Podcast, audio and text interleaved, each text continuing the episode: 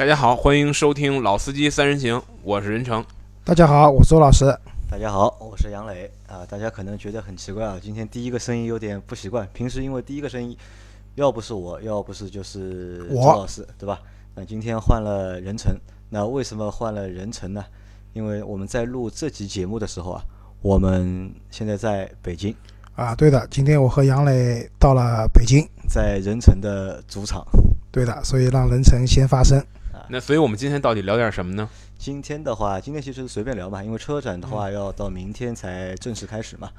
那其实啊我们可以先，因为很久也没遇到任成了，可以先和任成大家可以先闲聊一下嘛。啊，闲聊一下，就我先觉得先讲一个话题吧，刚才我们吃饭的时候聊的，就关于北京也限牌，上海也限牌，但是两地的限牌政策呢还不太一样。那我们可以先聊一下这个。任成先介绍一下现在北京的限牌政策怎么样的？呃，我觉着北京的限牌政策跟上海最本质的区别就是，呃，先说最本质的相同点，最本质的相同点就是有非常明显的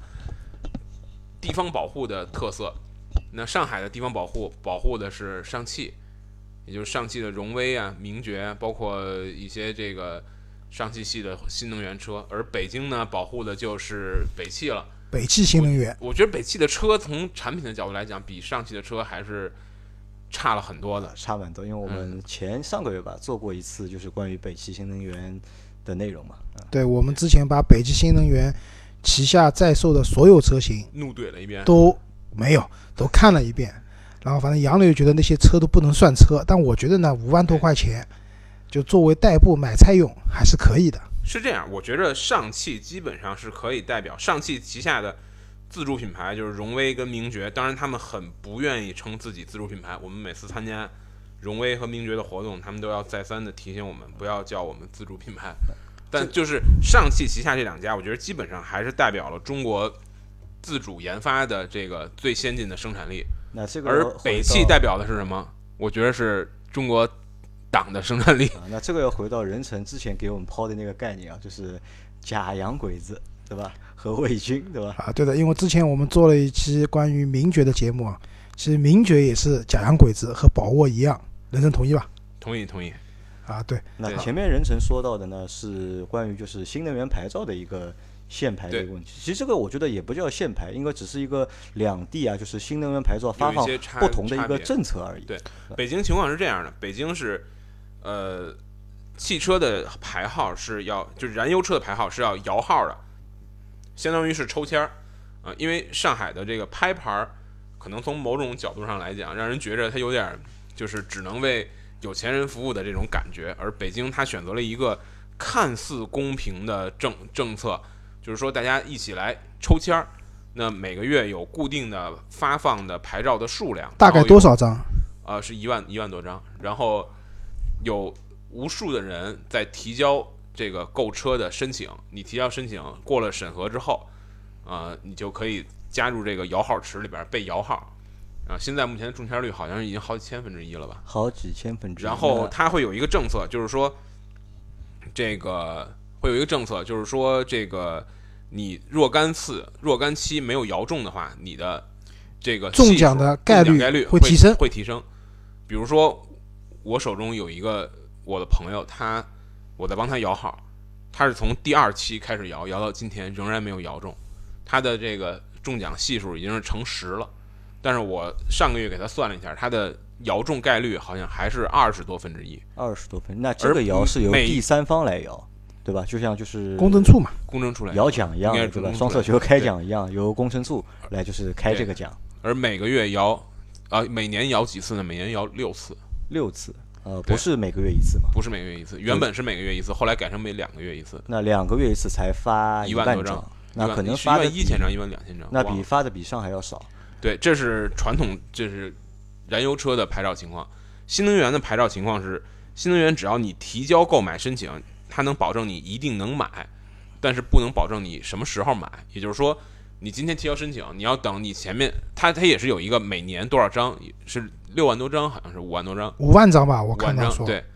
呃，就是你要等现在前面排队的人都买过了之后，才来轮到你买。那现在如果今天提交新能源的这个北京的新能源牌照的申请的话，应该是到二零二一年可以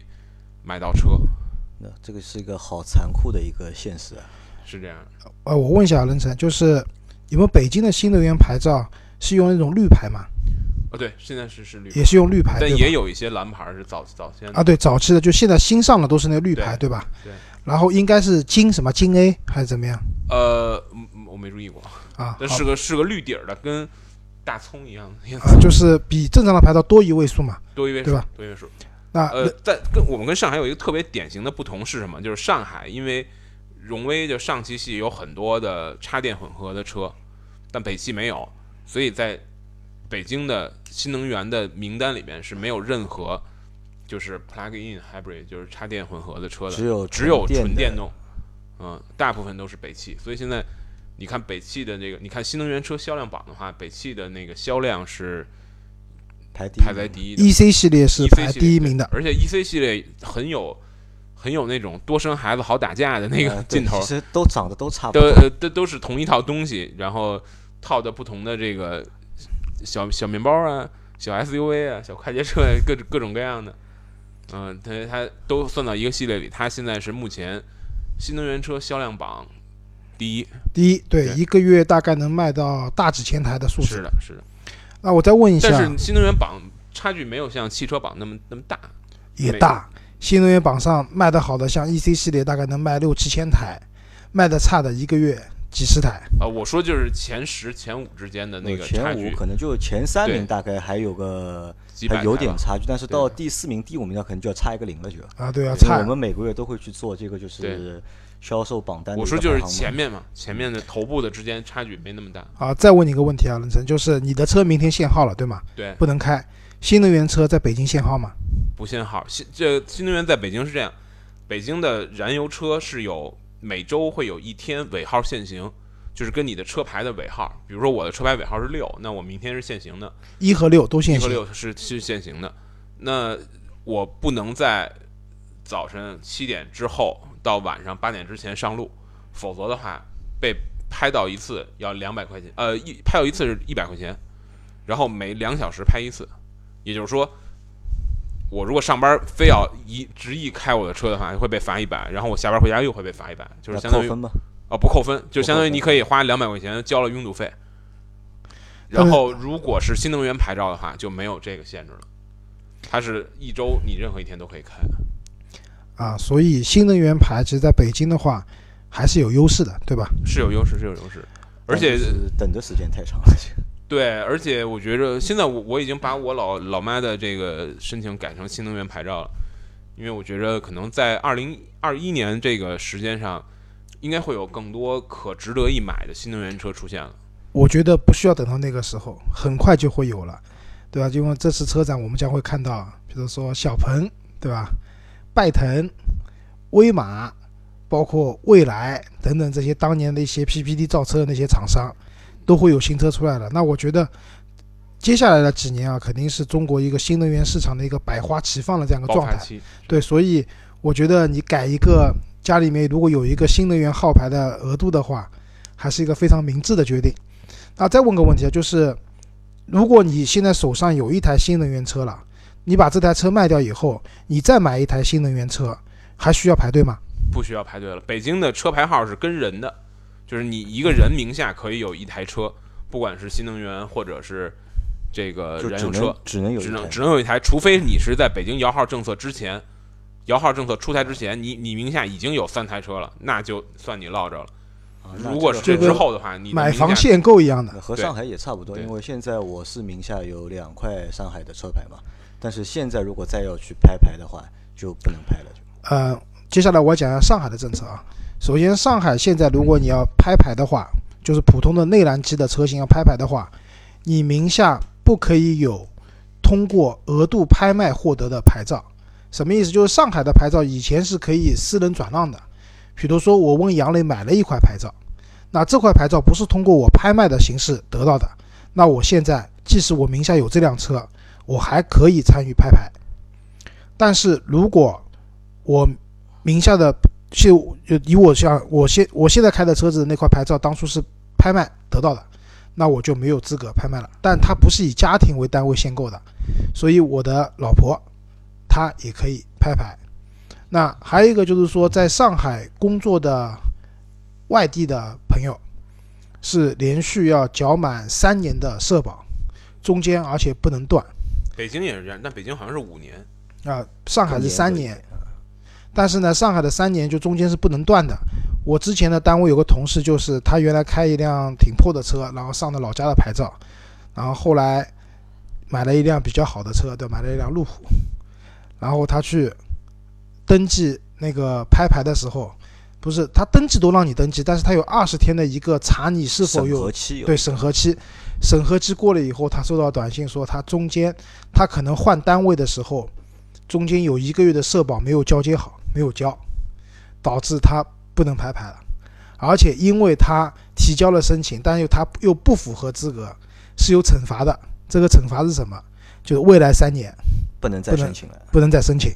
所以这个还蛮严格的。那第二个就是上海的那个传统的牌照是通过拍卖的形式，其实现在拍卖的概率也蛮低的。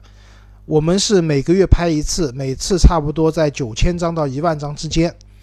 但是参与拍卖的人数的话，常年维持在二十万到二十五万之间，所以整个一个中签率也就百分之四到百分之五。那么大家可能会说，就这个是全世界最贵的两块铁皮嘛？啊，那我也觉得是蛮贵的。然后大家都说可能上海人比较有钱，那我这里澄清一下，因为很多家庭用车也是刚需，然后你有一块上海牌照的话，你出行毕竟比较方便。而且我我觉得其实你去拍一块上海牌照，如果你能拍到的话，它其实也是一种变相的一种理财。我觉得，为什么这么讲？虽然我们的牌照现在不可以私下买卖，但如果你真的不要这块牌照了，你可以把这块牌照还给政府，政府会以上一个月的拍卖的均价给你钱。那打个比方讲，因为我们现在这个拍卖的价格每一年其实都在往上涨嘛。那打个比方讲，你是两年以前拍的，你那个时候可能拍过来这块牌照才七万多块钱，八万块，你用了两年，你真的不想用了，还掉。那这个时候这块牌照可能已经值八万五了，那他会还返还八万五给你。那么两年的话，差不多有百分之二十的利息，其实也算是一个贵金属投资的是吗？啊，对的，算账上是一个贵金属的投资了。所以上海还是现在拍牌的热情还是非常高涨的。那讲回来就是讲那个新能源牌照。那新能源牌照上海现在是这样，呃，首先不用拍卖，不用花钱，呃，除了有一些比较奸商的 4S 店，它可能要你出一个比较高的上牌费，比如说我们之前节目里面做过的宝马上新能源牌照收你一万块钱，那我觉得这个事情是有点太黑心了。它是强迫的吗？你你说我自己去上，呃，行啊，你把一万块付了，然后你自己去上。哦，对吧？就是强迫的嘛，这个真的蛮黑心的，我觉得。啊，但是正常情况，你上新能源牌的话，它是免费的。那么你要获得新能源牌照的资格是什么呢？第一个是要查你的征信，就是有有有很多朋友可能，比如说信用卡老是忘记还款，或者贷款有逾期，你有了不良的征信以后呢，你是上不了新能源牌照的。第二个呢，它规定你你买的不管是插电混动也好，还是纯电动车也好，都必须要有自己的专属的充电桩。只有充电桩安装完毕以后，你才能申请牌照。这主要是为了避免那些就是买插电混动的朋友可能不充电，完全靠燃油车去开。其实这个时候你的车的油耗比普通的内燃机的车同等级的油耗反而更高，所以是希望大家能够正常的充电。那还有一个就是过去一年中你的交通违章次数不能超过五次，所以杨磊是没有资格申请的。那我也没有资格申请。啊，对，你们违章次数如果多的话都没有资格申请了。然后申请的这块牌照呢，区别是什么？就是这块牌照是跟车，不跟人的。车卖了之后，牌照也要卖。对，，车卖了，也就是连牌照带车就过户但到但你对方的。牌照随着车卖掉之后，你还可以马上再申一块牌照，对吧？对但是你要符合刚才讲的那些条件啊。当然了，因为每一年的，因为就是关于那个新能源车的这个政策，每一年都在变嘛。那现在上海目前为止的话，它的新能源牌照还是属于免费发放的阶段，但是也许过个几年以后，有可能也不免费了。那这样它能控制得住新能源车的数量吗？车整个城市车辆的数量，岂不是还是会就理非常论上其实还是在理论上还是在控制，但是国家又为了推新能源这个呃，车型嘛，所以说这个口子其实现在就是要收的话，暂时也收不住。其实就是说它没有对总数有限制，就是你你即使这一个官方肯定有一个，肯定有一个总数。每年肯定是有个总量限制的，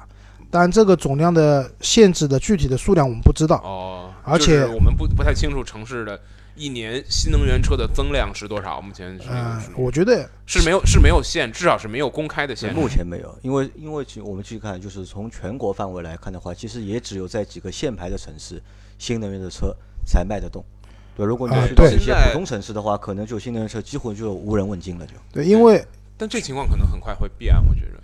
嗯，我觉得未来几年肯定会变的。但是就现在来看，我们看啊，去年中国的乘用车的销量，产销量差不多是两千五百万、两千七百万台，但是新能源就几十万台，这个数量占的比例是非常非常低的。所以，即使你放开，就上海这样城市，你放开的情况下，它的总量增加不会很多。那这个我觉得也是跟新能源现在的一个市场，我们一直讲的两极分化有关。主要是没产品，我觉得主要是没产品，对你没得可买。要不就是太贵的车，比如像特斯拉，特斯拉还是停留在就比较有钱的人的一个用车上面；要不像我们讲的，就是奔驰、宝马出的一些插电混动，也贵，也都很贵，对吧？要不就是北汽新能源。北汽新能源，杨磊说看不上了这个车子，但是在中间这个层面里面，可能在十几万、二十万的这个层面里面，现在你能选的产品太少了，所以它的这个总量并不会太大。但是我想，未来如果说这个车卖的越来越多了，我觉得未来也会出相应的一些政策的。啊，那任成，我再问你一个别的问题啊，就是关于外牌，就是外地的牌照在北京通行的话有没有限制？呃，有的，北京情况是这样，就是如果外地牌儿，首先要办进京证，这个进京证是可以，呃，首次好像是要必须到那个进京的高速站，首次要去那儿办，办完之后，每每个每个礼拜，它这个进京证的有效期是一周，你每个礼拜要用 APP 去做一个更新。我不太清楚现在最新的是不是可以用 APP 直接办这个，就是没有进京记录的车可不可以用 APP 直接办？我不太清楚，好像也可以。然后外地车在早晚高峰不能在北京的二环路，具体的时间知道吗？早晚高峰是指早上七七点到九点，晚上是五点到八点，就不能进不能进二呃不能在二环上环路上开，但你可以进去。然后二环里面有一些比较敏感的路线，比如说什么正义路啊，什么这个长安街啊，长安呃长安街，包括一些就是非常拥堵的，而且有国家机关的地方是不能不能开的。不能通行。如果被抓到的话，是要扣分儿并且罚钱啊。但是但是据我的其他的之前同事讲，可能这个抓的力度并不大啊，就是只要你你你正常开的话，他跟我讲他开了两年没被抓到，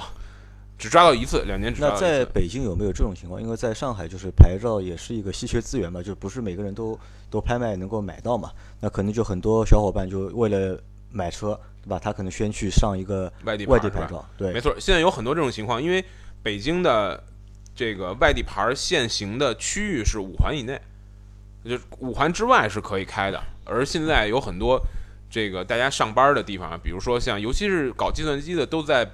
什么西二旗啊、北北北边儿这些比较靠外的地儿，包括亦庄啊什么的这些地方，所以就是它是在五环外是可以开的，呃，这个没问题。很多人是买这个外地牌儿，然后在北京开。现在我的天津也周边的限牌吧？同事，我周边同事会很很多有这样那。就是北京的车，就是我拿一北京身份证，我去外地上外牌，方便不方便？因为其实上海的话，其实呃，比较不太不太方便，你需要你需要还是要需要动用一些家里的关系，呃因为一般这种他在北京买外地牌的人，可能是在北京生活的，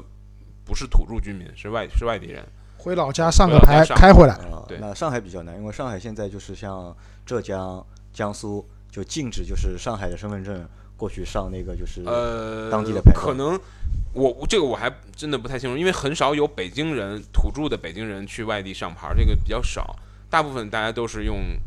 这个所谓北漂嘛，呃在不管你是不是在北京已经买了房或者怎么样，你得用家里的这个去去买一下。哎，这谁还没有个朋友嘛？你到外地找人落一下自己车的名字，这个一般还是可以的。那像人生，你身边有没有那些就是因为拍不到车牌不能开车的小伙伴多不多？很多呀，因这因为我觉得现在在北京，汽车越来越变得是一个刚需。其实，包括我们前一阵子去日内瓦，包括我们在上海有时候的感感受，我觉得北京的用车环境相对来讲还是比较友好的啊。不管你你找停车位也好，还是说这个呃这种怎么讲交通的便捷性，便或者说可替代性啊，我觉得其实对于自驾车来讲，还是是还是还是有很很有诱惑力的。虽然虽然有很多地方是你开车去会比坐地铁慢很多，但是北京的公共交通总是给人带来很多痛苦，你知道吧？然后会很挤啊，会会这个你穿的体面一点，你就不太敢去坐地铁或者说是坐公交，所以还是很刚需的啊。其实大家都想买车，只不过都买不了。是习惯了一个就是北京的一个就拥堵的一个交通，因为我和周老师就是我们几乎每年都要来个北京，至少来个一次到两次吧，对吧？其实我们对北京的交通还是就是头忍无可蛮大的忍无呃，我觉得主要主要北京交通，首先让我现在不像有些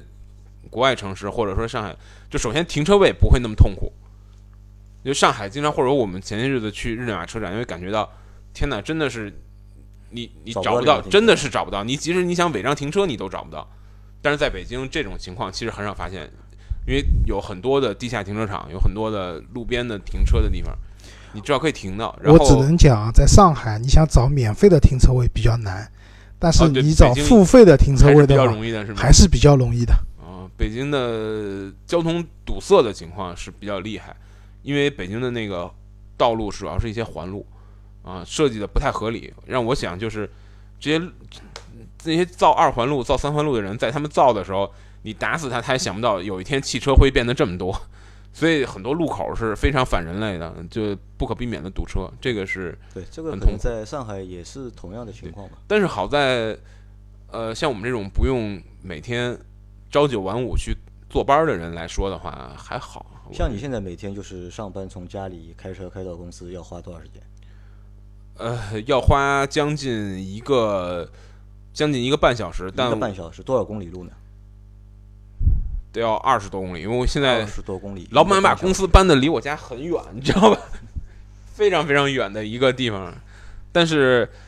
呃，路程还是比较方便的，都是一些比较好走的路。那像我们好像，我和老周，我们上班大概也就最多，我老周近一点，可能二十分钟最多了就到公司，我啊，我五公里多五公里对吧？一刻钟左右可以可以到公司。啊，对，我记得之前有一个报告，大概就是说北京的在北京上班的人，日均单程的这个上班的时间是一小时，一小时，一小时。那可能和北京也特别差不多上海的平均时间是四十多分钟四十。多分钟因为一般都在半个小时到四十分钟之间，对吧？像我我家离公司就十公里路嘛，就是我在非高峰的时间出行的话，可能也就最多三十分钟，车也能够开到公司。这在北京的话，其实距离不是问题，距离不是问题，问题是你这两个地儿之间的交通是否方便啊？就如果比如说，假如我上班在机场，然后我的那个家里住在三元桥，那可能距离很远，距离有大概二十多公里、三十公里，但时间不会太长。呃，反过来说，像我之前前几年我上班在三里屯，就是北京一个非常繁华的地方，然后我家住在方庄。那可能我会路过很多堵点儿，这个路程只有十公里，我每天还是要开一小时，就是所以说距离有时候并并不说明问题，尤尤其是对于地铁来讲就更是了。假如你我刚大学毕业的时候，在一个公公司工作，那公司在北五环，我们家住南三环，就整个穿纵向穿越整个北京城，但我那时候坐地铁，我只要七点钟出家门，或者说八点钟出家门，九点钟一定能到单位，风就是风雨无阻，不不管任何道路上出任何情况，因为地铁是可以直达的，并且不需要换乘。就在北京，可能距离并不是最大问题，最大问题是你交通是否方便这两个地儿。啊，对，其实，在上海也是一样的，就是如果你住浦东，你上班去浦西，然后你早上要过这个黄浦江，不管你选择走桥还是走隧道，一定是堵车的。然后晚上回去的时候也是一样的。那所以其实啊，就是大家这里正好跟大家讲，就是如果你要选择开车上下班的话，你要考虑一个问题，就是说，一个是如果你距离真的很近，比如说我有个朋友以前他开车上班，冬天车到单位他的车都没热完，那我觉得这个也没有必要去开车所以就机油增多了，是吧？啊。对，哎，好像就是一辆本田的车子。对，对，然后这这是一个，然后另外一个就是，如果距离确实比较远的情况下呢，你还是要权衡。如果你坐公共交通方便的话，那其实公共交通的出行还是可以接受的。其实，在北京很多时候交通是无解的，所以为什么我刚才反省了一下我的观点啊？我就说北京交通还对开车的人比较友好。我反省一下观点，可能我真的是一个已经被磨了。对，今天我还跟我同事讲，我说他妈的，现在北京这个交通，我原来老总是说，我说这要有哆啦 A 梦里边那个竹蜻蜓就好了。我说现在北京交通竹蜻蜓都解决不了，为什么呢？北京六环以内无人机禁飞，竹蜻蜓肯定是飞不了的，只有任意门才能解决了。啊，那北京基本上已经没有，有的时候你的这个距离在这儿，你选择任何交通方式都是时间成本，都是硬成本，你没有任何办法可以避免，啊，北京对无人机也不是很友好非常不友好。就上海基本上首都嘛啊。对，因为上海基本上像人家在黄浦江边上都可以飞无人机，理论上也是不能飞的，但也没人管但是无人机里会有那个内置电子围栏嘛电嗯对啊。那就是大疆直接把那个电子围栏做死了，你就飞不起来了，对吧？是啊，那还是说明就是上海对会无人机炸机的，已经有这种惨痛的教训。对这种炸机，而且大疆是不赔的。对，啊，那讲到这里，我们我再回头讲一下上海的对外牌的，因为其实上海啊，可能是一个使使用就当地人使用外牌车辆最多最多的一个个城市。就我以前一直开玩笑说，上海是全国牌照的汇总地，就基本上全国哪里的牌照，你在上海都有机会可以看到看。得到啊。那其实上海呢，对嗯外牌，我觉得还算是比较友好的。它就是在早晚高峰的时候不能上高，不能上高架。城市快速路不能走嘛。啊，对的。那么，呃，早高峰是早上的七点到十点，晚高峰比较厉害，是下午的三点一直到晚上的八点。那这个的话，可能比北京的时间要长一点。但是如果你就是在上海开辆外牌车的话呢，其实你基本上还是可以使用的，在这个阶段不会。但是就是在那个高架不能用的情况下，你走地面道路会比较，大家都会觉得地面道路可能会比较堵，但其实也不一定的。有的时候高架上面堵死了，地面道路反而是畅通的，也是有可能的。所以就是相对来说，我觉得上海对外牌车辆还是比较友好的，因为牌照比较贵嘛，大家很多本地人，就像人生讲，北京土著是不太会去上外地牌照的，也会也会，但是很少，相但。但你很少。但是上海的话，基本上，嗯、像我第一辆车，我上的就是杭州牌照，然后中间后来转回了上海牌照，然后但是我身边还是有很多朋友，他们有可能第一辆车当时预算也不是很多，然后都去那个上了可能周边的城市的牌照，但是后来就浙江不能上了，江苏不能上了，现在除了你买奇瑞，不然的话安徽也不让你上了。现在基本上上海的牌照已经要上到内蒙古去了。上到内蒙古，然后上到福建啊，福建啊，对的，现在好好在有个异地验车的服务，就是你这些车不用回当地去验车。但是呢，有个问题，你以后让这辆车作为二手车卖出的话，它的残值率会有受到影响的，因为这些车到时候要退牌啊什么的，因为太远了嘛。哦对于黄牛来讲，就产生一部分成本。对产生一部分蛮大的成本的。如果你一辆车是上海牌和一辆车，比如说都是一辆途观，我我我举个例子啊，上海牌和比如说你上了什么黑龙江牌，同样开完三年以后，这两部车的那个最后卖出去的价格至少差一万块钱以上。如果车况接近的情况下，这个也是一个隐形的成本。其实我之前听有上海朋友讲说，上海有一种牌照叫上海郊区牌儿，说这个牌照特别啊有特别有意思，就是全世界哪儿都能开，只有上海不能开。啊，对，就刚才我来的路上我也问你，我说北京有郊区牌吗？你说也有，但是只是说从它的号段上可以看出这是看出它的注册地，但是它那个现行政策呀，购购包括购买的政策并没有区别。对，那上海有一个，就是就像你讲的，除了市区不能，上海市区不能去，全世界都能去的一个牌子叫沪 C。对我觉得这个很很讽刺，就是沪字头的牌照全世界都能开，就是上海不能开。但这块牌照是免费的，嗯，而且上沪 C 的话，必须上海人的话，就是你的户口是要在你的外环以外。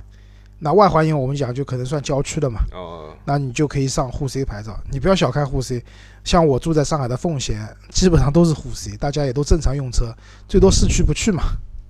对吧？反正你要节假日出去旅游，哪都能去。好吧，那我们今天就随便先聊了一下，就是上海和北京之间就是牌照发放上面的一些差异和就是交通限行上面的一些差异。那明天的话，就是任晨会继续陪着我们来和我们聊一聊北京北京的国际车展对明天我们都会在北京车展现场。好明天晚上我们争取给大家分享一点干货看看这次北京车展有哪些车值得大家关注的。好吧。好那就明天见。好那这期节目就先到这里感谢大家的收听。谢谢大家再见。再见。拜拜。哎呀。